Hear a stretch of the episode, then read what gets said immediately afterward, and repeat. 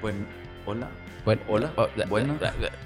Buen, es que iba a decir, eh, buenas. Hey, gracias por darle play a Ey, algo hay que empezar. Cabal, Hola. ya le diste play al podcast. Sí. Déjame, de- déjame, déjame darte las gracias y te voy a decir qué te espera.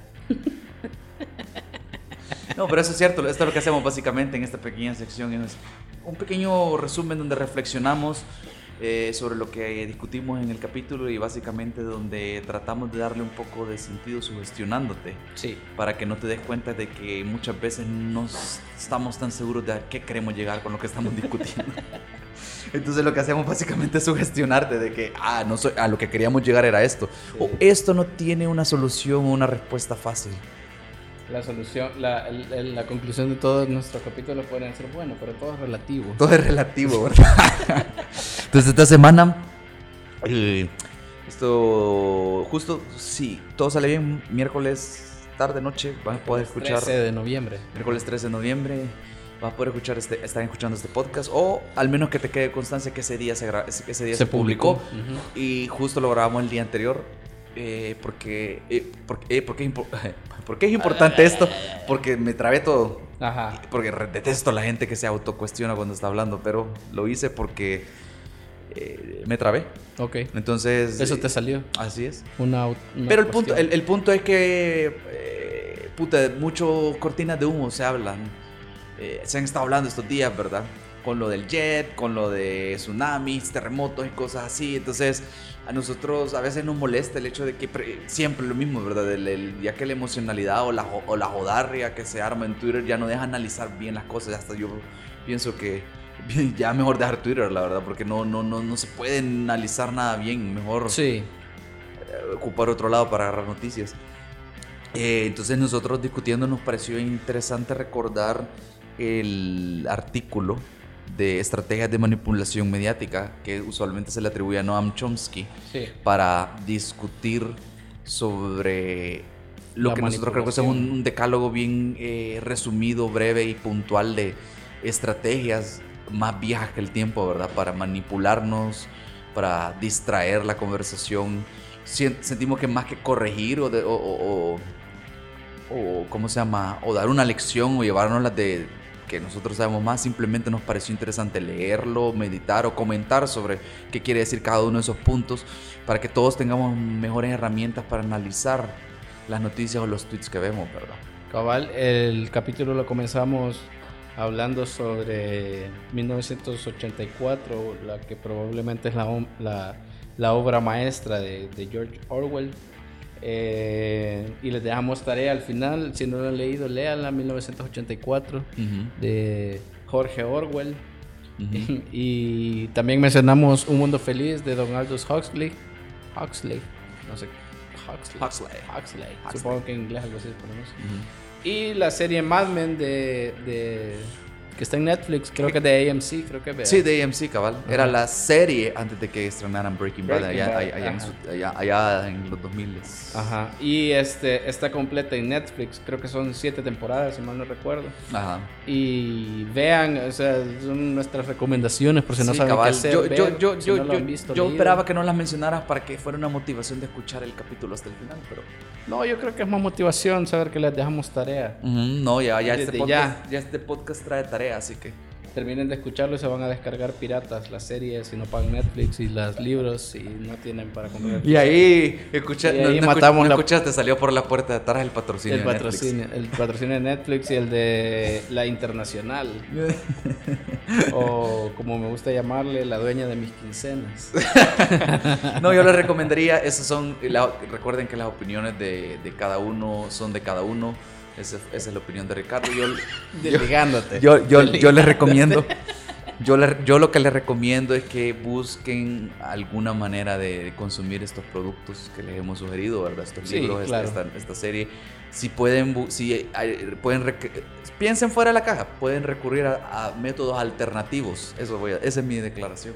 No, yo voy a decir Y la esto. voy a dejar eh, no pirateen productos culturales, no pirateen películas, no pirateen libros, no pirateen discos, nada, no pirateen nada a menos que sea necesario. Creí que iba a tener un final diferente. No, pero bueno. así es. A menos Entonces- que sea estrictamente necesario, pues ni modo. El Entonces- conocimiento tiene que fluir. Y justamente de eso hablamos, de cómo se comunica, por qué se comunica. Eh, ¿En qué debemos fijarnos? propaganda política, comunicación política, un poco, pues tampoco es que somos expertos, ¿verdad? pero eh, nos parecía que habían cosas que estaban siendo sobreanalizadas y que no ese es el punto que hay que analizar, ¿verdad? Ujú, cabal. Que cabal. eso- de eso no, se no, trata no, al no final, es ¿verdad? arrogancia, ni no estamos en una torre marfil, simplemente leímos esto y meditamos un poco al respecto. Eh, leímos este, este, esta estrategia de manipulación mediática y meditamos en ella de una manera fría. Por eso tratamos de no mencionar tan directamente nada de lo que está pasando. No, ajá, no es una, o sea, no es una crítica a los políticos actuales, sino es una crítica en general a cualquiera que esté en- en- en, eh, ostentando un cargo público o, o algún cierto tipo de poder. O sea, se aplica. pues, Este decálogo se escribió hace, no sé, 30 años, no sé cuánto tiempo, pero. Igual que en sigue 1984, aplicando, o sea, se escribió A finales de la Segunda Guerra, dijiste. Ah, de Segunda Guerra Mundial. Y sigue funcionando, aplicando. siguen- entonces, siguen siendo verdades. Ese es el la espíritu de este humana. podcast también. Si mencionamos nombres de políticos actuales, porque son los ejemplos que tenemos a la mano, pero no es. eh, en este caso en particular, no había una crítica eh, directa o, Sí. o- o- o- o dedicada a, sino en general a cómo nos están manipulando y cómo nos han manipulado y seguramente cómo nos van a seguir manipulando. Cabal, simplemente tratemos de pensar un poco más con cabeza fría. Sí. Y, Y vean Mad sin, y sin más decir, vean Mad Men, sin más decir, sin decir más, eh, se quedan en su casa, pónganse cómodos. Quítense los zapatos. Bueno, Sí, quítense los Yo- zapatos. Sí, pónganse Póngase la cómodos. camisa diría, de, la camiseta rota de acción. pónganse cómodos, pero blanca. no demasiado cómodos. Y eh, eh, una vez escuchen el podcast, también saben por dónde entraron, pueden para irse. Y dicho, de- dicho este pesado comentario, denos, pueden darnos amor en, Sí, en redes amor. sociales. Donen, donen, Eh, donen, eh, donen, en- donen ya. Yo iba a decir, pueden buscarnos en Twitter, en Instagram, en YouTube. Creo que en todas nos pueden encontrar. En Facebook, como sí. Boxbox Mag, M-A-G. Y nos vemos, nos escuchamos la otra Nos semana. escuchamos la otra semana, sí. Ok, ok, adiós. Vení, pasa adelante. Esto es Opiniones Cuestionables, el podcast de la revista VoxBox, con Eduardo J. Umaña y Ricardo Corea.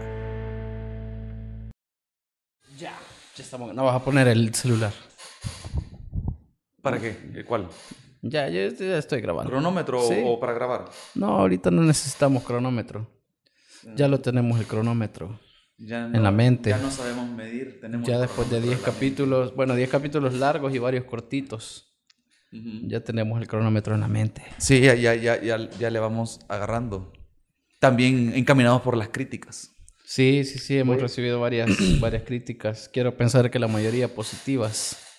Si Sí, no, haciendo un balance, la- hay que, que sí. tomarlas por el lado bueno. Odiados o amados, pero no olvidados. Mejor que nos comenten. Hay que ponernos las pilas porque Factum sacó como 25 podcasts. Sí, cabal, en lo que nosotros eh, de- de- No, qué a- vergón, avanzamos muy lentamente. Factum sacó Ya como lleva- 17 podcasts un día, ¿verdad? Sí, Entonces, bueno, qué bueno ya no- que ya no crezca somos- la comunidad ya podcastera. no somos los reyes de los podcasts. eh, Eh, puta, podemos- nunca lo fuimos, no somos los, son como la dama y el vagabundo nosotros. Sí, como siempre, siempre de este lado de la historia. Siempre, ajá. Siempre con las de abajo, porque no nos queda de otra. Siempre con los, los otros. Con los otros. Así se pudo, así podemos reapodar, como renombrar el podcast, los otros. Los otros. Voy a, voy a, voy a, voy a poner el tema, voy a poner el tono con, este, con esta cita. Si quieres una imagen del futuro, imagínate una bota pisoteando la cara de un ser humano por siempre. Ok, una imagen muy contundente. Esta es una cita de 1984 de George Orwell. Sí, por Cuando yo supuesto. estaba leyendo esta novela, que tengo que reconocer que fue el año pasado. Fue la que yo te la presté. Sí, vos me la prestaste. Ok, ok. Ajá. Eh, me pareció bien, bien fascinante eh, que él haya escrito en 1954, bueno, 45 más o menos. le sí, en escribió, los ¿verdad? 40 fue, sí. En el 45, después de la Segunda Guerra Mundial. Y él quería eh, hacer más una moraleja de qué es lo que podía pasar si cuestiones, eh, si gobiernos fascistas y manipulación mediática eh, se volvían el arma común de, de, de eso, más bien, herramientas de manipulación de información se volvían eh, el arma de gobiernos o estados fascistas, ¿verdad? Sí. Y lo, lo chistoso es que yo la leí en 2018 y es bien perturbador que más que una, una moraleja o algo de qué podría pasar, es casi que estuviera escribiendo el futuro él en, puta, 50, 60 años atrás, ¿verdad? Fíjate que yo una vez leí eh, una, creo que era una tira cómica, o sea, era una tira que trataba de como una especie de novela gráfica, pero cortita. Y decía de que estaban las dos visiones interesantes del mundo que vienen de la literatura bueno, puta, no vamos a hablar de esto ahora, toda la hora, pues, pero está la visión de Orwell con 1984 y la visión de, de Aldous Huxley de Un Mundo Feliz. Ajá. Entonces es bien interesante porque los dos proponen un mundo, eso se llaman distopías. Sí, cabal. de hecho, por quien no sepa, en 1984, no sé si la de Huxley también, pero en 1984 es catalogado como la epítome de la obra de distopia, ¿verdad? De la, sí, sí, sí. Por, es como fíjate de que, bueno, puta, me voy a meter en otro de verga, pero... bueno, yo sí tenía entendido que era como, una, como un estandarte de, la, obra de distopia. Fíjate de que yo creo que es un estandarte en, en, en, en el sentido social o el impacto que ha tenido, pero si te vas a lo literario propiamente, digamos, hay valor literario, no, Isaac Asimov, que es el puta, el padre y maestro de, la, ciencia ficción, eh, hizo una crítica muy dura contra Orwell en 1984, en el que básicamente te, te dice esta, o sea, como aparato, como literatura, tiene muchos, muchos problemas y tiene muchos eh, errores que en la ciencia ficción no se pueden cometer. Y hay, ah. hay, una crítica bien interesante ahí. Hay, hay, hay un, en ese sentido. Hay un artículo que escribimos para un experimento fallido, donde el colaborador... Con uno de nuestros 25 experimentos fallidos. Sí, cabal, uno, uno, que quizás algún día lo, lo ven, ve, la luz del día, eh, y justo él se encargó de hacer una clasificación de la ciencia ficción a su juicio. Sí. Como puedes verla como suave, ciencia ficción suave creo que él le puso eh, bien, hace como un, nivel como bien suave, blanda, semi-blanda, ¿verdad? Y dura. O semi-blanda, blanda y dura, algo así. Tipo Philip K. Dick en la más dura, así en la... Supongo yo. Puede ser, por ahí no me acuerdo. sí, sí, él ponía ejemplos, no me acuerdo. Sí, claro. Pero, Porque eh, también están, por ejemplo, las ucronías. Ajá. ¿Y ya, ya sabes lo que son? No, la verdad es que no, pero pues, por, por la etimología de las palabras tenía una teoría. ¿Cuál es tu teoría? Vamos que es como una... es como una historia en el tiempo, o sea, o ya sea en, un tiempo alterno, quizás eso fue lo que intuí. Fíjate que por ahí va porque es, eh, digamos que las distopías son sacadas de la manga, digamos así, eh, que son escenarios fatales nada más. Cuando decís la manga es literalmente de la manga de una camisa, ¿verdad? O de un saco. no como del manga, no, japonés. No, me refiero a que, eh, digamos, puedes hacer una distopía de un mundo que no existe y que el mundo es caótico. Y como ya es caótico, ya es una distopía. En cambio, la ucronía parte de eh, algo real. Entonces, por ejemplo, mm. escribís una novela en la que vos decís, así sería el mundo si Hitler hubiera ganado la Segunda Guerra Mundial. que es justo la... Mm, Hightower. Sí, cabal. De, sí, Hightower es, es una ucronía. Sí, de, Philip K. ¿Qué hubiera pasado si Estados Unidos pierde la Segunda Guerra, eh, la Guerra Fría, digamos, y gana Rusia? Entonces te pones a imaginar eso y eso es una ucronía. Porque Ajá cabal, buscas como una, un mundo alterno, digamos, en lo que esto no pasó, sino que pasó esto otro. Sí. Pero a lo, que yo iba es que, pues, da saber, yo quién soy para cuestionar la crítica de Isaac Asimov. Lo, no, lo mismo siento yo. Lo que te puedo decir. Yo lo que puedo decir humildemente es que es una fabulosa novela, 1980. Cabal, yo, yo lo que diría, yo siempre he sentido ese argumento, porque creo que ya lo he escuchado de, de, de Asimov. Eh, yo creo que el punto de él es que, está cuestionando si es ciencia ficción o no, o como ciencia ficción no es una muy buena obra. Yo así lo entiendo. Sí, lo que pero, pasa es que... Pero, ¿cómo se llama? Yo creo que Orwell no estaba tratando de contar una, eh, el, elemento de la ciencia ficción, que esa creo que fue una excusa. O, sí. o, fue el, eh, el recipiente que encontró el vehículo, que encontró para contar lo que quería contar. Era vertir su frustración con cómo el Estado ocupaba la información, ¿verdad? Sí, al final la, la, la intención de Orwell, no, a diferencia de la de Asimov, era, no era crear una ciencia ficción perfecta, no una él novela. no era científico ni, ni, ni, escribía o leía ciencias, tengo entendido, ¿verdad? Pues a ver, era, sí, era su, su, hasta donde yo sé, su onda era más lo, lo político, digamos. Sí. Aunque creo que en ese momento de turbulencia también la ciencia era eh, como más común, más sí. entre ciertos círculos intelectuales, así que no descartaría que algo supiera. Pero eh, estamos hablando de eso porque, eh, entre otras cosas, estamos hablando traer, de un escenario... Yo lo iba a traer a casa, ajá, por esto, no, no, no, es por gusto hablar de 1984, ¿verdad? Yo lo que quería decir, y antes de que retomes tu, tu, tu, tu introducción, Dale. es que cuando yo la estaba leyendo discutimos estas cosas, justamente estas mismas cosas. Sí. Y tú me comentabas, eh, me citaste en pasada, ¿verdad? El artículo de estrategias de manipulación mediática. Sí, atribuido eh, a Chomsky. Que, cabal, que, que, siempre se lo atribuyen a Noam Chomsky. Lo pueden buscar bajo Noam Chomsky, pero realmente lo escribió Sil, Silvia, Sylvain, Sylvain Timsit. Sylvain, Sylvain Timsit. Porque es uh, francés. Entonces lo leí y encontré un montón de paralelismos entre 1984 y eso. Como, como, como si...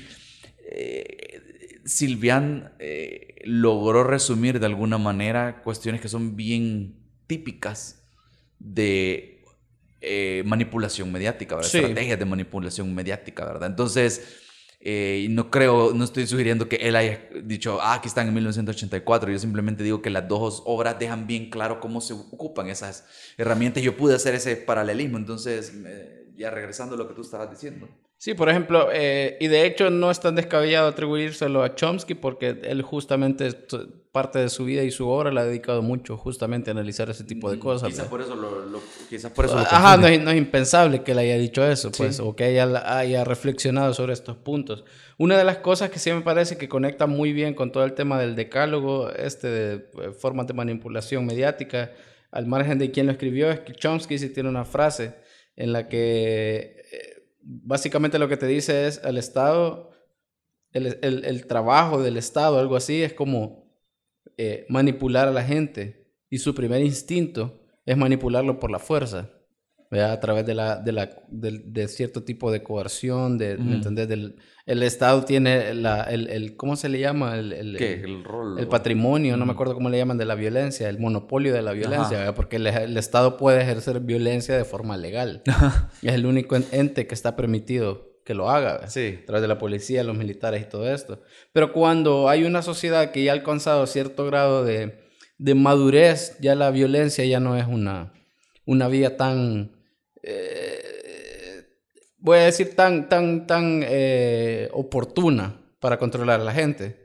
Vea, porque no le puedes estar dando a la gente todo el tiempo palo, vea Ajá, de represión. ajá. una represión constante. Entonces, eh, cuando, no te, cuando no te, te intenta controlar por la violencia, entonces es donde entra la propaganda. Es, no, no, no te voy a golpear, pero sí te voy a meter estas ideas que yo quiero que vos tengas. Ajá. Ajá, para Vamos, que te a, vamos, a, de esta vamos a educarte para que eh, una programación neurolingüística, vamos a edu- a reeducarte nivel masivo, sí. para que vos tomes las decisiones. Crees que estás tomando decisiones, pero realmente las tomamos por vos. De alguna manera perversa, digamos, sí. Yo, yo- a mí no me gusta mucho casarme con la idea de un Estado eh, perverso, digamos, de que el Ajá. Estado por naturaleza es perverso, es malvado, te intenta joder de cualquier forma, pero siento que es un, también un componente inevitable, ¿verdad? Es tener a seres humanos eh, ejerciendo cierto poder sobre otros seres humanos. Entonces, Sí. obviamente, la maldad es, es como un efecto inherente Yo- a esa, a esa dinámica. Sí, y el, el- el- y el poder de, de alguna manera corrompe siempre, ¿verdad? Sí, claro. De- O te da las herramientas para mostrar tus más bajos instintos, de alguna manera. Es como el, el instinto de supervivencia llevado al, a, a un extremo demasiado, este, eh, de- demasiado potente, como darle todo el volumen posible al, al- instinto Sí. de supervivencia. Y es bien cagado, fíjate, porque hay un libro que, que escuché en un podcast que estaban discutiéndolo. porque- ah, en el estaban entrevistándolo a Richard Dawkins, Ok. que es un, eh, creo que biólogo o algo así, pero es, es, es, es, un- es activista del ateísmo. Entonces, él escribió un libro, por, uno de los libros por los que es más conocido, que se llama... ah, el- Ah, puta, voy a buscarlo porque no me acuerdo ahorita, pero básicamente habla como que el, el gen, todos los seres humanos tenemos un gen como egoísta, digamos. Ok. Y parece ser que él recibió mucha mierda por el título, o por lo que parecía que sugería, ¿verdad? Y él realmente si lees el libro, hasta donde él argumenta, ¿verdad? Eh, él decía que sí, el elemento de supervivencia y el egoísmo inherente en la, buscar la supervivencia existe en el ser humano, ¿verdad? Ajá. Pero eso puede llevar a, a- a ciertos procesos de evolución, de evolución, O de proteger o de desarrollar ciertas cosas, eh, ciertas cuestiones, ¿verdad? Que al final terminan siendo para el beneficio de la De comunidad. la especie. Ajá. Sí, sí, sí. Que puede- pueden comenzar como, como eso, como un acto egoísta, pero al final eh, esa, esa supervivencia al final es algo que todos pueden replicar o de alguna manera. Él lo explica mejor en el libro o en la entrevista, ¿verdad? Yo no he leído el libro. Yo, yo, de alguna manera... Cabal se llama, perdón, de, de Dale, dale. Selfish Gene se llama, o el gen, el gen de la- egoísta. del o- egoísmo. ajá. ajá. Eh, yo de alguna manera también eh, tratando de ser frío, porque obviamente son cosas que me, que me tocan y que me afectan, que es imposible no meter ahí mi, mi corazoncito. Pero por ejemplo, cuando veo noticias de expresidentes que se han robado millones de dólares, yo siempre he tratado de, de cuestionarme si esa, esa, esa situación, el origen pues de esa situación es simplemente el yo, yo quiero sobrevivir yo y que sobreviva mi familia, pero llevado a límites ya obviamente malignos, vea, de, ya de, de, de supervillano. Es que al final Porque yo creo siento que ese, es- ese es como el origen, o sea, vos trabajás igual para so- so- sobrevivir, querés ganar dinero para sobrevivir, querés ganar dinero para que tu familia no, no pase hambre, que tu mamá no pase hambre, tu esposa, tus Ajá. hijos, etcétera. O sea, hay, hay eh, que, de, que de por sí esa idea, por, por supuesto que no es mala, ¿verdad? o no es malvada, pero luego estás en una situación de poder y te das cuenta que esta es una vía en la que podés Sí, garantizar esa supervivencia. O sea, igual no lo estoy justificando, pues. Ojalá de- se pero de alguna preso, manera, pues, así comienza. pues, o sea, Tratando de verlo fríamente. Tú, tú, tú querés eh, más o algo mejor. Cuando lo obtenés, eh, te das cuenta que eh, tenés un estilo de vida base 10, luego vas, ya tenés 15, gastas más. Ujú. Y es, hey, qué chido gastar 15, tenés 20, gastas 20. O sea, el- mucha gente es bien típico que uno caiga en esa trampa de tener más dinero, bajas más dinero gastas Sí. y eh, quizás están mal tus prioridades porque si lo reflexionas, si, si ves dónde buscas tu felicidad, no es necesario hacer un upgrade de todo tu estilo de vida solo porque pasaste de ganar mil dólares a, dos mil. Ajá. Ajá.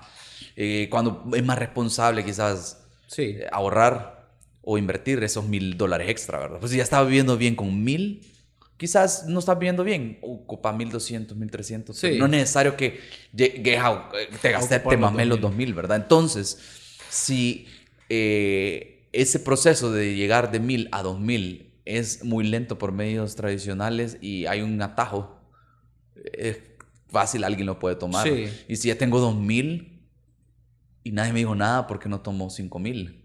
¿Verdad? Yo creo que por ahí... Y así vas a ver hasta Y te inicio quizás pudo haber sido quiero mil para sobrevivir. Ahora tengo familia, necesito dos mil. Trabajé y me costó un vergo, pero si hago algo corrupto, puedo llegar a los cinco mil más rápido. Claro. Entonces puede, puede ser un proceso, porque es el problema. Y todo esto lo estamos discutiendo por una razón, porque las redes sociales siempre son bien volátiles. Sí. Y estoy viendo Twitter ahorita de reojo, ¿verdad? Bien pasionales. Ajá. Ajá. O sea, publican una. eh, un eh, el Faro o Factum publican un exposé de algún tipo, ¿verdad? De Una, cualquier tipo. una revelación, que ni siquiera la vamos a citar, pues, o sea, pero la mencionan y de repente, ya sea el gobierno, ministros o algo así, sale un ministro en un jet, salen eh, un gringo viendo uh, lo que cree que es un tsunami, ¿verdad? O quizás, más allá de, de- de- de- de que vio lo que vio desde el avión, el presidente lo escandaliza antes de revisar con el SNET del man, ¿verdad? Después resulta inclusive que el bicho que estaba en el jet resulta que se le murió el papá justo un par de días después, ¿verdad? Y todas estas cosas como, ya no estamos hablando del artículo aquel que eh, estaba señalando dedos a cosas interesantes o importantes, ¿verdad? Sí. Entonces yo no dejo de ver en redes sociales que todo el mundo grita lobo, todo el mundo grita cortina de humo, corrupción y no sé qué, sin pruebas, emocionalmente. Y a veces hasta, no en esta semana, pero semanas pasadas, yo he visto que gente dice, "Ey, es- esto es una cortina de humo. Y, y ponía ejemplos. Y es como, puta, este es un montón de manipulación o vender un montón de cosas a través de, red, de Twitter, ¿verdad? Del Sí. gobierno queriendo quedar bien, pero no sé si es una cortina de humo, ¿verdad? Que eso, eso es algo que discutíamos justo hace poco, que de hecho, eh, es que creo que ah, con todo este tema de las cortinas de humo sucede como un poco como con el tema de la conspiración, si, si lo pensás hasta Ajá. cierto punto, porque es como eh, el primer cabrón que de la nada y sin, y sin ningún tipo de evidencia dijo, hey, esta mierda no puede ser redonda, tiene que ser plana. ¿Me entendés? Entonces es como, te sentís bien porque es como, todos ustedes son unos estúpidos por creer que la Tierra es redonda, pero yo, sin ninguna prueba científica ni nada, pero yo me di cuenta que la Tierra es plana. Entonces yo, es como, es, como Ajá, el woke. una valorización, ajá, Sí, es como la, la- esta cultura de yo me estoy dando cuenta de que esto Sí, pasa. y que- siento que las cortinas de humo han caído en eso, porque yo, no- yo o sea, a ver, Cabal, cabal. el- en el manual de comunicación de cualquier político, esté o no esté en el poder ahorita, está el tratar de desviar los temas que te afectan. Esa es una cuestión hasta de sentido común, si lo pensás. Yo Ajá. no digo que esté bien, pero es No una es cuestión nueva. de sentido común y no es nueva. Y por eso estamos hablando de Orwell y de, y de, y de Noam Chomsky y de Timsit. O sea, no es nuevo esto. Esto, o sea, esto. Puta, está es, esto como la, en la toolbox del, del- de los políticos. Es como el de las herramientas más viejas, creo yo. Claro, y entonces eh, el punto es que todos queremos ser el primero en decir esto que está pasando es una cortina de humo. Sí. Nadie más lo está viendo, solo yo. vea. Y hace poco Obama me gustó un montón el discurso que dio hacia, creo que no era una asociación, la asociación de, que él tiene de jóvenes, no sé qué, no sé Ajá, qué puta era, pero un- hizo un discurso eh, bien chivo donde justo, justo él criticaba eso, esa cultura woke. eh, de, de van, vamos a Twitter y vamos a ver dónde pusiste mal una tilde. Sí. Yo en mi puta vida he usado, he usado bien la ortografía, pero hoy, puta, ya Pero puedo. vos sos un estúpido. Hoy, hoy, hoy, hoy sos un estúpido porque usaste mal el verbo, un verbo, ¿verdad? O sea, con, Sí. usa con un, de un lugar de calla, call- callar, hasta callar. Ajá, ajá, ajá. Entonces, puta, pero ya termina siendo una, una cuestión de crítica, de shaming o de bullying o de ataque, que al final el objetivo que tiene es que el yo, eh, que yo quedar vergón sí. más que construir o tener un diálogo de verdad. Entonces, si algo vamos a hacer es, en en este capítulo vamos a, a ojear algunos de los de, la- de las 10 estrategias de manipulación mediática, no para decirles, técnicamente no es una cortina de humo, Ajá, sí. cerotes. Ajá. son- Sino que- Porque estaríamos cayendo en lo mismo. Sí, Ustedes son estúpidos porque es- creen. el objetivo es eh, a veces eh, por querer de- gritar lobo primero, ¿verdad? O gritar corrupción primero Sí. te puede emocionar y, y no estar analizando bien las cosas. Entonces, eh, repasar estos conceptos básicos de, de manipulación de la información, ¿verdad? Creo Puede siempre- servirte a tener un- más herramientas. Siempre cae el para pelo porque creo que mejor. este, este, de alguna manera, este es como una continuación del capítulo en el que hablamos de las fake news, de los primeros capítulos. Ah, sí. Y es justamente Así eso lo que- planeamos. sí, sí, así estaba previsto desde el inicio de los tiempos. No, pero justamente es eso que eh, si comenzamos a utilizar mal las herramientas que tenemos como sociedad en, para defendernos de los políticos, esas herramientas se van a desgastar. Así es. Y cuando las lleguemos a necesitar de verdad, no las vamos a tener eh, listas. Exactamente, sin mencionar nombres, sin mencionar ejemplos, creo que queda claro. quien ya. sea, y eh, Ujú. esto está ocurriendo ahorita en 2019, pero va a seguir ocurriendo en 2028, quien quiera que esté en el poder. Ujú. Entonces, que ojalá no sea el mismo. Ni siquiera Eh, quiero imaginarlo, ¿verdad? pero, pero, o sea, ocurre con todo, porque, Wow. porque Citando, citando al gran Fra- Fra- Frankie Rivas, ¿verdad? Usa, no abusa. usar, usar, ah, sí, Frankie Rivas en la F, use, Ajá, no abuse, sí, ajá, sí, sí. Use, no abuse. Igual Eh, la otra frase, frase de él era, pórtense mal y cuídense bien. Eso me gustó Exacto, y, y me invitan. algo así. Algo así, esas Ajá. eran las frases que él tenía el viernes, en la no- el viernes cuando ya se acababa y ya te ibas a patinar. Eh, de imitar a Frankie un día. Sí, puta, bueno música. se va a poner. Sí, a huevo. Cambiando, haciendo este, un pequeño anuncio. Ajá, y ahí si alguien lo conoce, le dicen que Pásenle queremos hablar, este queremos hablar con él, que lo andamos buscando. Pásenle a este podcast y digan, díganle que me perdonen por no ser tan vergón en el micrófono como él. La verdad es que era, era, aunque a veces se ponía bien emocional o agarraba su, su diatriba, Ah, ¿verdad? un profesional. era, era bien Sí, vergón, ajá, claro. era bien, era bien, dominaba el A micrófono. diferencia de nosotros, era un profesional en esta mierda. Así es. y no como- decía mierda en capítulos. Sí. Eh, el primer punto de Chomsky Ujú. pleca, ¿cómo se llama? Sil- Silvan. Silvan. Stimit. Silvan. Tismit. Stinky. Eh, el primer punto, la estrategia de la distracción. La verdad es que estos puntos los encuentran en una búsqueda en Google básica, elemental, ¿vea? Sí, Eh, ahí están en todos lados. No bien- importa. Están es- bien explicados. sepan, sepan nada más que es, no es de Noam Chomsky, ¿verdad? Aunque él ha trabajado un montón en eso. Solo sepan eso, pero ahí el, el decálogo este. Es, y, y funciona. Igual lo vamos a compartir, creo para que- Sin importar que lo haya escrito, funciona. El primer punto, la estrategia de la distracción. Ese creo que es justo. creo que este quizás es de los que el que más pega con cortina de humo. Este se puede Ajá. llamar las cortinas de humo, justamente. La cosa es, estamos hablando de A, porque no hablamos de B, ¿verdad? Ajá. Que Ajá, es exacto. Una estrategia de políticos. Es lo que yo te decía de los primeros capítulos de Mad Men, de Don Draper. Exactamente, sí. Es, eh, para quien no lo ha visto, eh, Mad Men, una serie de publicistas de ella de los años, ¿qué, será? 40, 60, 50, 60, 60. 60 es Y de la eh, es una serie de- legendaria Madison Avenue en Estados Unidos. Sí, que de hecho a los publicistas se le conocía como Mad Men. Ajá, por eso, porque estaban... Madison. Y Ajá. que yo no... Hasta donde yo tengo entendido es como el comienzo de la publicidad moderna, ¿verdad? Más Sí, algo así, ajá.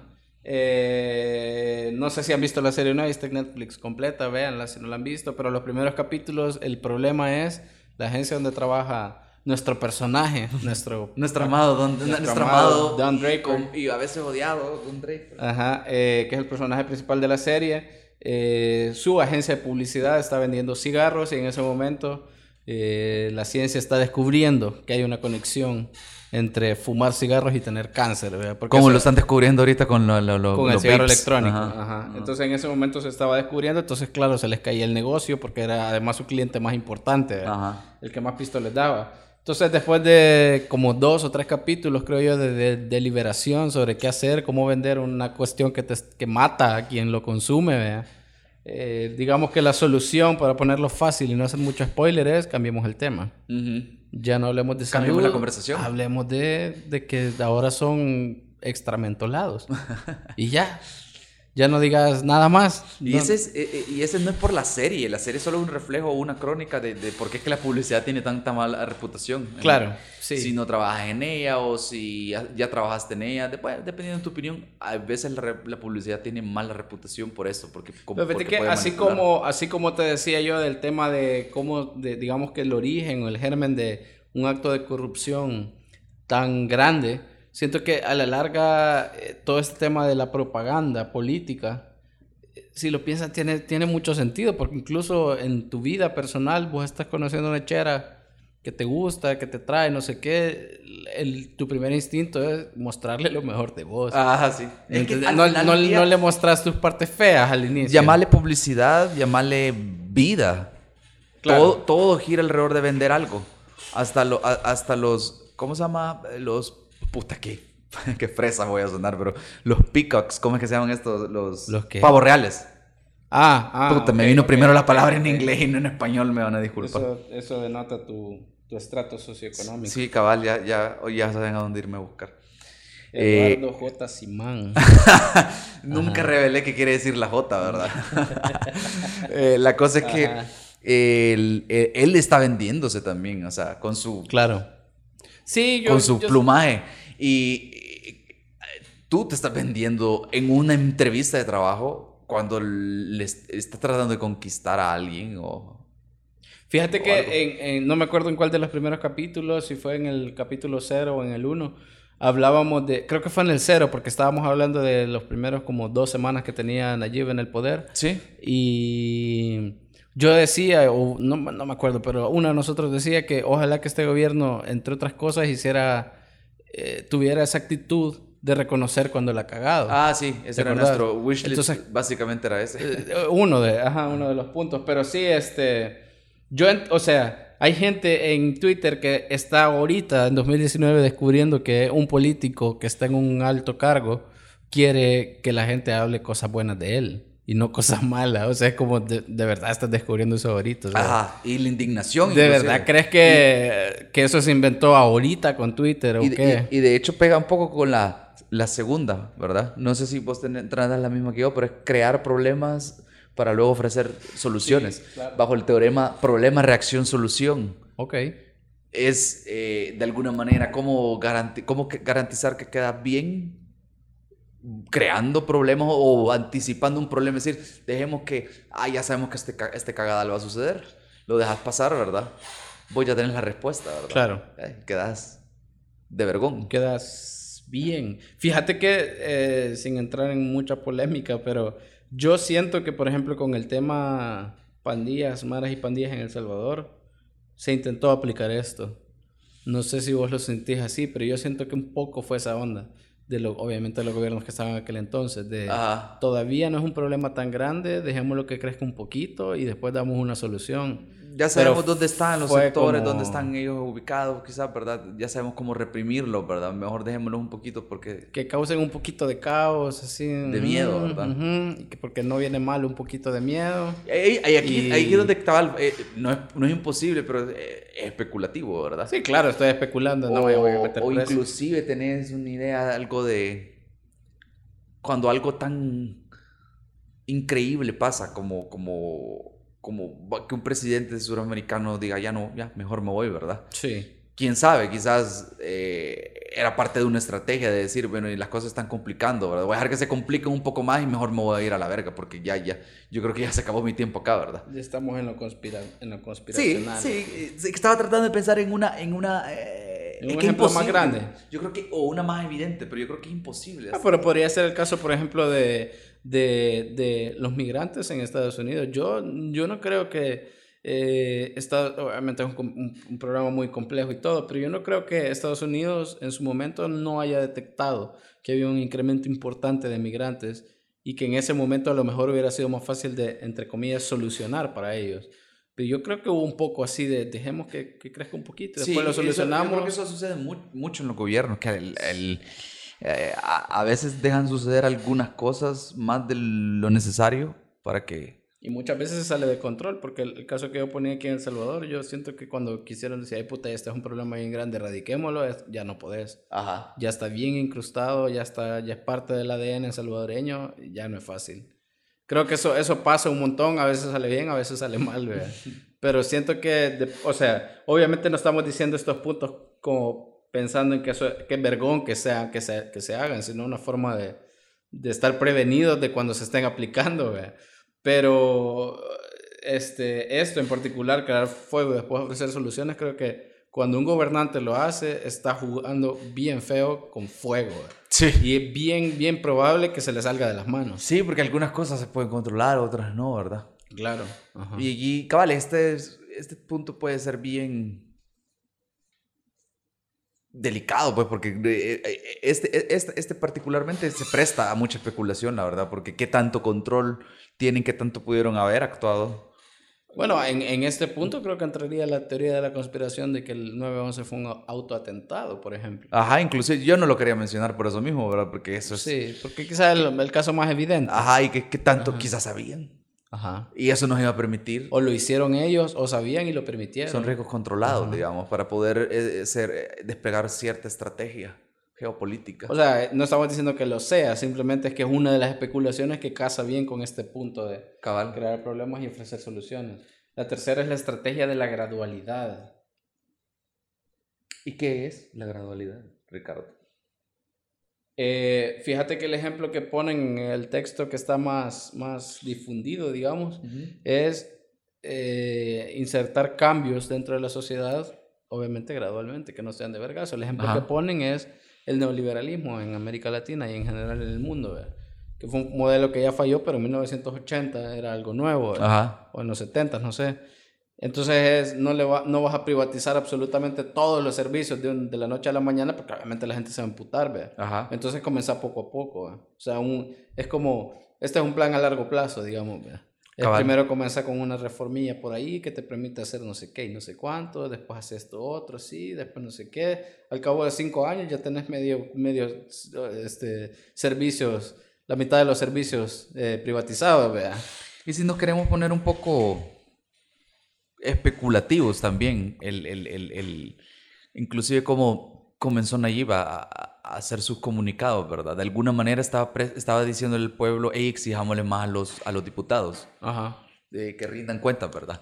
Y eso gradualmente se ha vuelto cada vez más eh, su arma recurrente o su, uno de sus argumentos recurrentes, ¿verdad? Ponerle presión al, al órgano legislativo. Sí. Y podrías argumentar o especular que esta es una manera de ir socavando o debilitando la credibilidad de los diputados actuales para completamente poder, eh, ¿cómo se llama?, eh, ganar el órgano legislativo cuando, cuando sean las elecciones, ¿verdad? Porque, o sea, él no tiene realmente el partido de él, de él, las nuevas ideas y no tiene la solidez, digamos, ¿verdad? Pero es más fácil ganar más asientos y debilitar primero Claro. Y comenzado bien gradual, como un chistecillo, como un comentario, ¿verdad? Por ahí bien habitual que es como, hey, diputados, pónganse en algo, ¿verdad? Y a eso le sumas y ya no solo él, sino que los otros los ministros también. Sí, claro. No, y a eso le sumas que los mm, diputados parecen no darse cuenta de, del juego que están jugando y se ponen se ponen una diana en el pecho, así como aquí, aquí disparaba y se ponen a hacer cualquier estupidez. ¿verdad? También, también. Como para darle la razón al Sí, de que no vaya, yo no estoy diciendo que los diputados son buenos. No, claro, pero, pero, el punto es que él poco a poco ha comenzado una guerra, o sea, poco a poco va escalando más la guerra no, claro, contra, y, contra el órgano tiene sentido en general, eh, aún quitando la figura de, de, de, Bukele, de, la, de la ecuación. Eh, hace 10 años, o hace, hace 10 años, era imposible que una tercera opción ganara las elecciones presidenciales. Ah, esa es otra también. Claro, ajá, entonces porque los partidos estaban fuertes, porque había un, un contexto eh, totalmente distinto. Claro, en 2019 gana una persona que nunca, eh, que no proviene de los partidos tradicionales, pero eso es algo que se consiguió a lo largo de, de un montón de cambios. ¿ve? Si el FMLN nunca hubiera llegado a gobernar, digamos. Primer cambio. Hubiera sido, y esto hubiera sido el primer cambio, seguramente lo hubiera ganado esta vez el FMLN, no una figura que viene de otro lado. Ajá. Entonces, poco a poco se van dando estos, estos cambios, y, que son cambios naturales de cualquier sociedad, pero eh, en este caso, lo que, plantea, lo que plantean estos puntos es que son provocados ya a conciencia. No, yo creo que al final, así es la vida también. Vos querés comenzar a hacer ejercicio o, o, tener una mejor dieta. El peor error que he visto a lo largo de mi vida es querer decir, ah, puta, quiero, hoy se me va a poner fit y vas al gimnasio, dices, voy a ir cinco días, voy a volar verga dos horas todos los días. Sí. Voy a ir a las cinco de la mañana y voy a hacer una dieta puta bien cabrona, solo voy a consumir mil calorías para estar bien mamado para Semana Santa, ¿verdad? El problema de eso es que estás mal acostumbrado de comer, no estás comiendo ni las cantidades adecuadas ni, ni, los nutrientes adecuados y no haces nada de ejercicio. ¿Cómo crees que va a terminar eso? Claro. Pero si tú vas poco a poco, vas a decir, voy a, voy a hacer ejercicio una vez a la semana, dos veces a la semana dos veces a la semana. Después de esas dos veces a la semana es fácil. Sí. Después voy a ir tres veces. Después puedo ir toda la semana, aunque sea una hora. Poco a poco. igual con la dieta. Partís tú, tú, tú, lo que tú comes habitualmente, partirlo en la mitad. Cabal. Ya con, más, un poco mejor, es poco a poco. Y así, así es la vida. Entonces es bien fácil acostumbrarse de esa forma. A ver si vamos a terminar los puntos. La estrategia, no, vamos a terminar, hoy sí vamos a terminar. La estrategia número cuatro es la estrategia de diferir y postergar. Es eh, más difícil aceptar un sacrificio futuro que un sacrificio inmediato. El TPS me viene a la mente a mí. Eh, podría ser un ejemplo bien inmediato. Siguen postergándolo, siguen postergándolo, ¿verdad? Quizás llegue el día que, que, que, que, se acabe el TPS, ¿verdad? Que haya una solución definitiva para bien o para mal. Y si no la hay de cualquier forma, te ayuda a regresar al punto uno, cambiamos el tema. Cambiamos el tema o cambiamos... Uf, pero yo quisiera ver cómo va a cambiar ese tema. Porque está bien, cabrón. Y también hay un poco de gradualidad en el, tema, en el ejemplo del TPS, también un poco de gradualidad, que poco a poco se acerca el, TP, el final del TPS. Sí. Eh, quizás, cuando, quizás cuando llegue, si llega 2021, ¿verdad? Que, que, se va a acabar, o 2020, no sé si era diciembre o enero.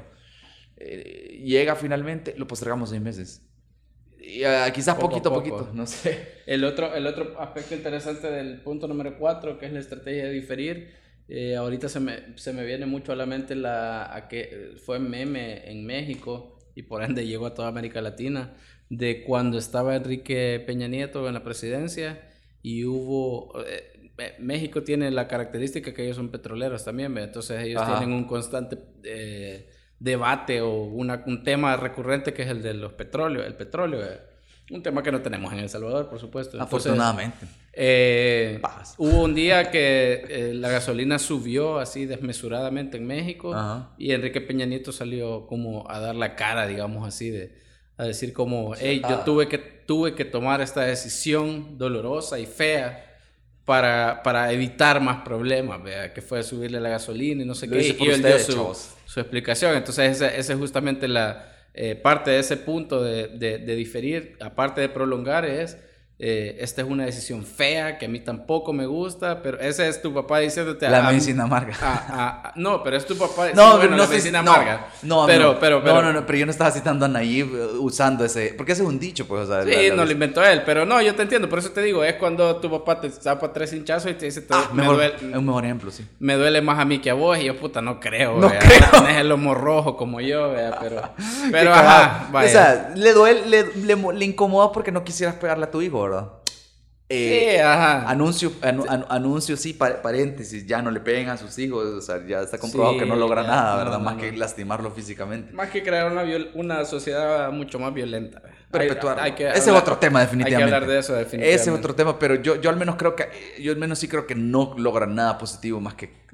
Pero para, sí, no, y para, para resumir, si le das verga a tu hijo para que se porte bien, eso es lo que va a esperar de la puta sociedad. Que O llegue la policía, que, llegue, que, que esté un militar enfrente para portarse bien. Eso Más allá que no es la va manera, no es la manera, ajá. Eh, el, el, el siguiente punto, dale, porque ese punto a mí me, me, me- es, Dirigir. eh, va a estar interesante. Eh, dirigirse al público como a niños. ¿Qué tal? Me gusta cómo lo tengo yo, dirigirse al público como si fueran criaturas de poca edad. Criatura, tipo, ¿qué, qué- qué traducción española es? Quizás.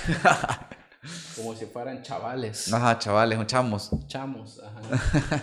Eh, yo creo que este punto se entiende. Es uno de los puntos quizás que más me emputan, la verdad. Pero debo reconocer, veces- me emputan, pero también he aprendido a controlar ese enojo porque no sé qué pasa. O sea, a ver, póngase en la posición de un presidente del país. No le está hablando a gente que ha tenido el privilegio de ir a la universidad. A la mayoría no A lo la ha hecho. mayoría no lo ha hecho. Entonces, siento que hay cosas que está bien que explique de esta forma, así como, así como ABC, ¿vea? como de- voy a agarrar una pizarra y le voy a explicar lo que voy a hacer, porque le está dirigiendo a una nación y a una nación como la nuestra, que es una nación lastimosamente profundamente eh, mal educada. Sí. En, el, en el sentido literal del- de la frase, con, poco, con pocos niveles académicos, etcétera. Pero siento que hay ocasiones en las que se agarran de eso para restarle importancia o profundidad a un tema que realmente necesita que sea tratado con profundidad. Ese creo que yo que es, el, es, es uno de los temas también que más me que más me joden a mí de por qué me estás hablando de esta Y eso lo forma, quiero decir, ¿verdad? porque eh, usualmente eh, eh, esto muchas veces lo hacen también en, la publicidad a veces. Tra- la publicidad tradicional, que desgraciadamente se ve mucho todavía acá. Sí, es toda básicamente. eh, es bien paternalista, bien condescendiente, bien como... El objetivo es vender y un poco como Don Draper en los 60. sí. Eh, te vamos a engañar. Te vamos a decir que este es vergón o te vamos a dar un estilo vida, te vamos a dar paja para que compres. O sea, no importa que te demos paja. Y lo que me llama la atención de lo que vos decís, llamarlo gobierno, llamarlo, no sé quién lo está diciendo, pero hablar de una manera condescendiente, asumiendo o aprovechándote de que la mayoría de gente no tiene educación, también ahora es un gatillo para activar el enojo de un montón de gente en redes sociales Sí. Es una cuestión paralela, digamos, de lo que está pasando, ¿verdad? Yo creo que ahí el punto, el punto para mí es obviamente un escenario ideal, ¿verdad? No, no el que vivimos ni el que vamos a vivir nunca, pero yo siento que explicar algo de forma que todo el mundo lo entienda no necesariamente implica condescendencia.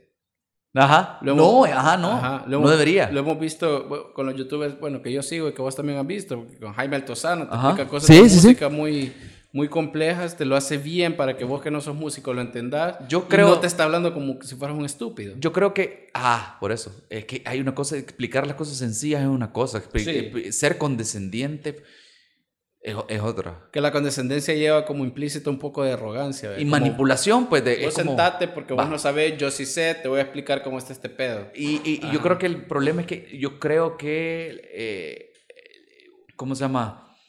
Si alguien realmente tiene la inteligencia o alguien tiene el conocimiento o maneja un tema lo puede explicar de manera sencilla. Sí. Porque puede ir a, lo más básico y explicarlo de una manera elemental. Vos me dijiste hace poco, si no lo puedes explicar de manera sencilla, seguramente no lo dominas tanto como Exactamente. Porque te, te, vale de tirar conceptos y, y, y, palabras grandilocuentes para, para, porque no estás seguro de lo que estás hablando. Y si estás seguro de lo que estás hablando, lo puedes explicar sencillo. Sí. Lo cual ¿cómo se llama? Es bien interesante. Es hablar un poco de eso, eso que, eso que estaba, tratando estaba tratando de hacer una tangente o de enlazar el próximo, porque ahora hablarle condescendientemente o, manipular un poco con cómo mandas los mensajes, justo más con el sexto punto, que es utilizar el aspecto emocional para eh, hacer un cortocircuito en el análisis racional.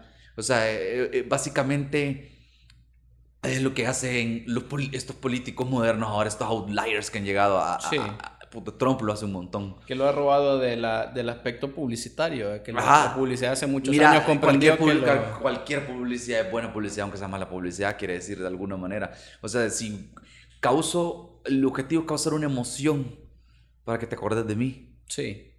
No importa, aunque sea un villano, ¿verdad? Porque eh, de alguna manera Trump tiene muchos problemas pero tiene un montón de habilidades y eso es también lo que subestima la gente un montón de él. Sí. lo subestimaron en 2016 y le Parece que la están subestimando y lo siguen subestimando. porque él no es el, empresario, el magnate empresario estratégico y tan exitoso como él se vende. Sí. Pero no quiere decir que no sabe, que no sepa vender claro. y que no sepa hacer, eh, tomar atajos manipular cómo funciona el sistema, manipularlo o aprovecharlo, que es lo que hizo en las elecciones. Entonces, él se beneficia un montón de causar emociones en la gente. Sus tweets causan emociones en la gente, como los tweets de otros presidentes también, ¿verdad? porque no vamos, no es este el objetivo de estar no Vamos a decir nombres porque así no somos nosotros. Ah, no, no, no, no. Los patrocinadores nos hablaron y dijeron que no, pero todavía podemos redimirnos. Si, si, un, si, si, si un político eh, les causa amor eh, les causa ternura o no sé qué puta les puede causar, pero si les causa así como sentimientos muy, muy bonitos o les causa sentimientos muy feos solo de verlo, usted tiene un problema. No importa en cuál de los dos polos esté, usted tiene un problema.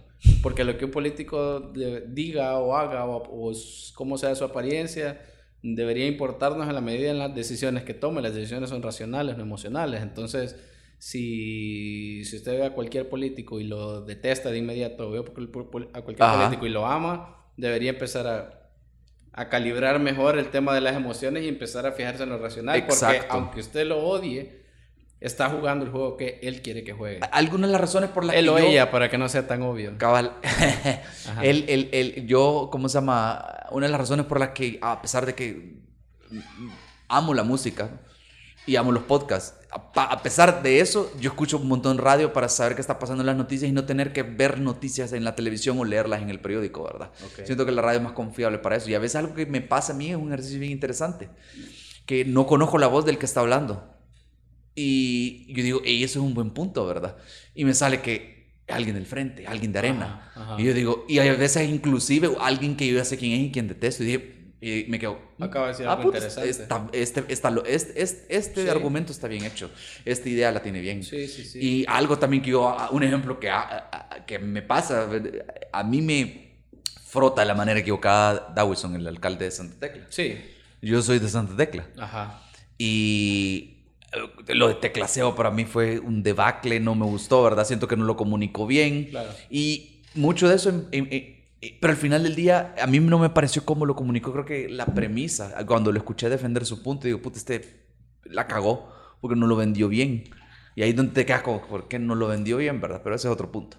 Eres como decir, cuando ya lo defendió, bueno, no sé si bueno o malo. Pero, por ejemplo, con todas las razones que se hacen los chorros, él hace un par de semanas comenzó a desplegar al CAM en ciertos puntos claves donde, justo saliendo de la Monseñor Romero, puedes irte a los chorros que está cagado usualmente, ¿verdad? Y ha ayudado. Y eh, si salís eh, a la- a la- justo por la salida de veranda, eh, a veces desplie- despliega el cam cuando, cuando ya hay varios días que se está poniendo cabrón. Y ¿verdad? sí fluye s- mejor. y sí, yo sentí un beneficio y digo, puta, este es un buen trabajo de, de la- de mi alcalde, ¿verdad? A pesar de que este tipo de ejercicio es bueno hacerlo. Es como Sí. escuchar el, es- o lee el comentario o tweet que tenés enfrente por lo que es, no por quién Sí.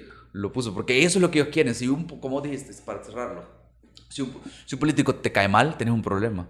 Y el problema, ese problema es de beneficio para ese político. Claro. Porque ya te manipuló. No estás eh, analizando las cosas adecuadas. Inclusive si un partido.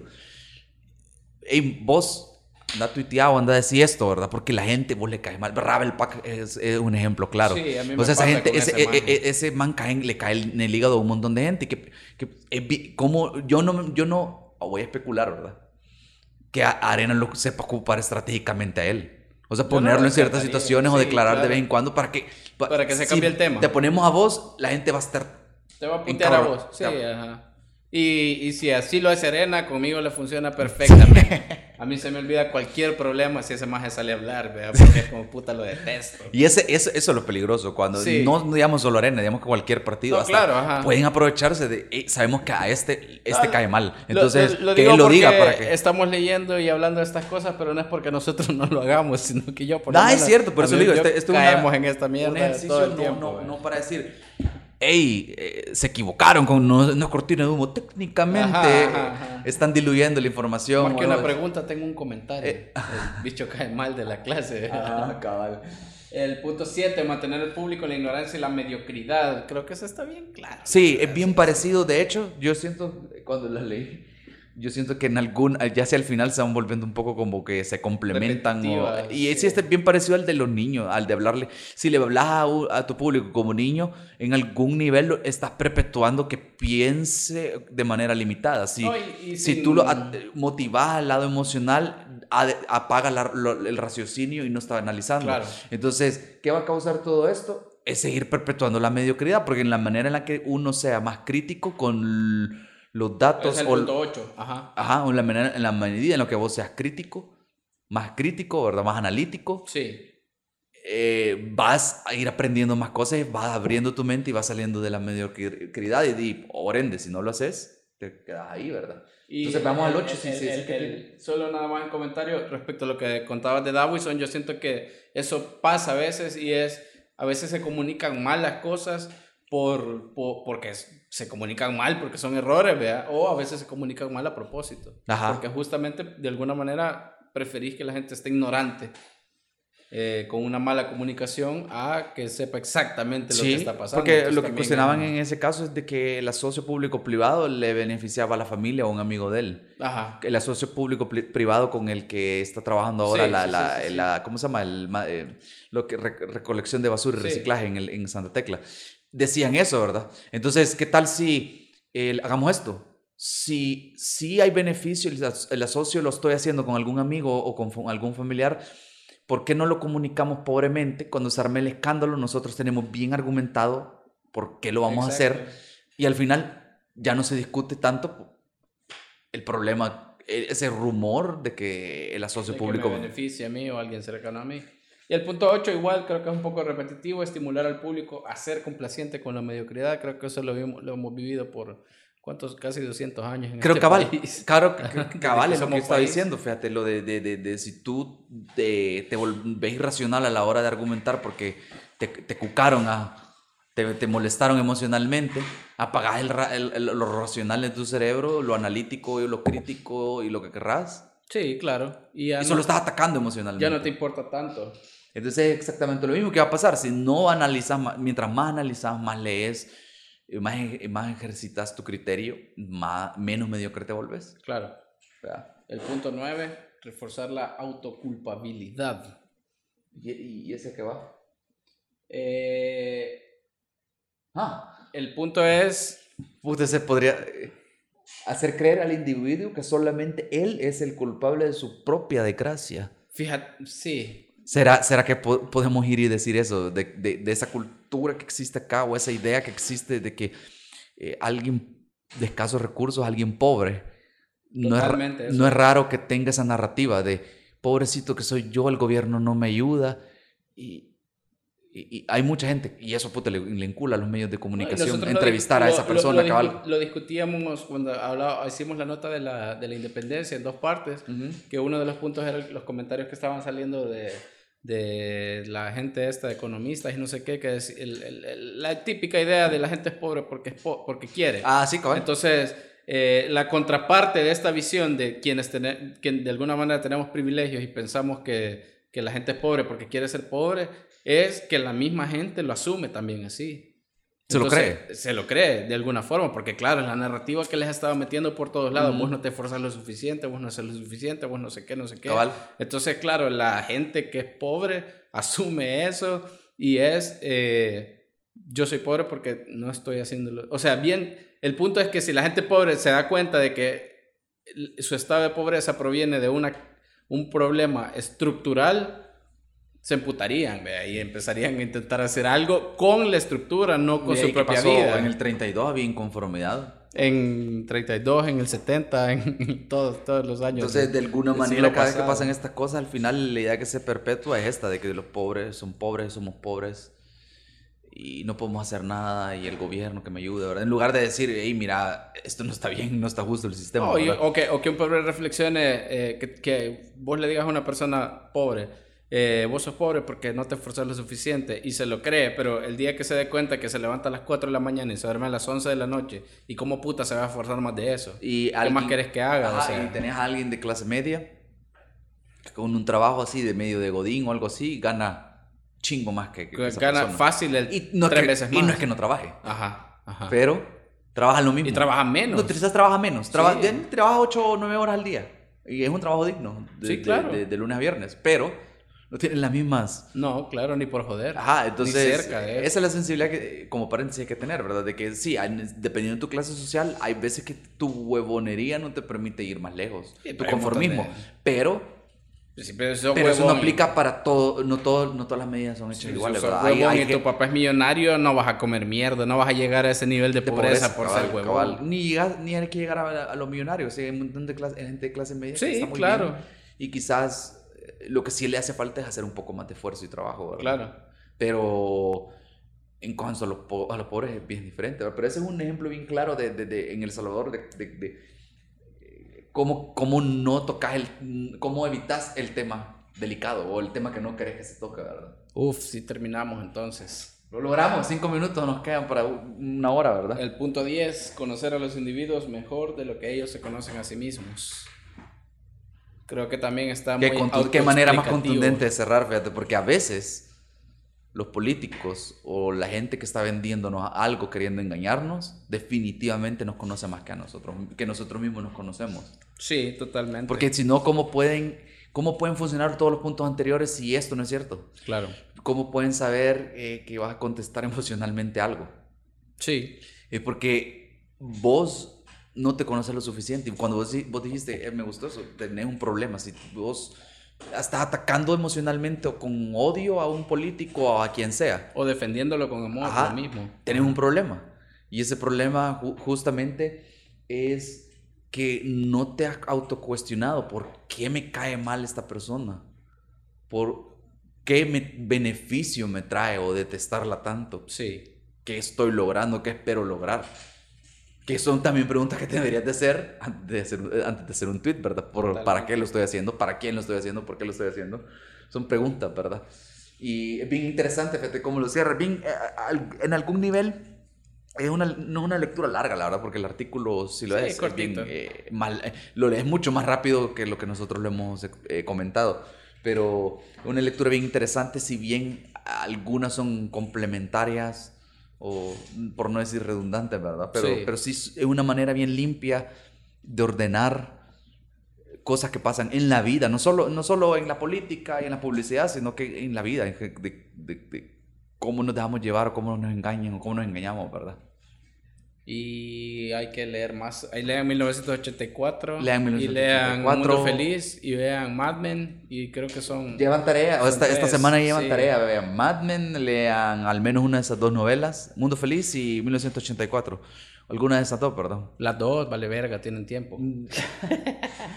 y la otra, y lean este articulillo también. Les vamos a hacer examen. Lean Voxbox, escuchen Voxbox, vean Voxbox en YouTube. Este, necesitamos pagar las facturas. Cabal, necesitamos de su amor. Necesitamos, este es un... Recuerda este que todo lo bueno que da se te regresa. Hagamos posible este milagro de amor. Eh, denle play a esta mierda y lleguen hasta el final. Hoy no había easter egg al final, más que... No, esto fue lo más, lo más cerdo. Más que un poquito de shade ahí a la, Teletón, bro. No, no, no, no. ya. Ya estuvo. Esto fue Opiniones Cuestionables, el podcast de VoxBox. Hasta la próxima.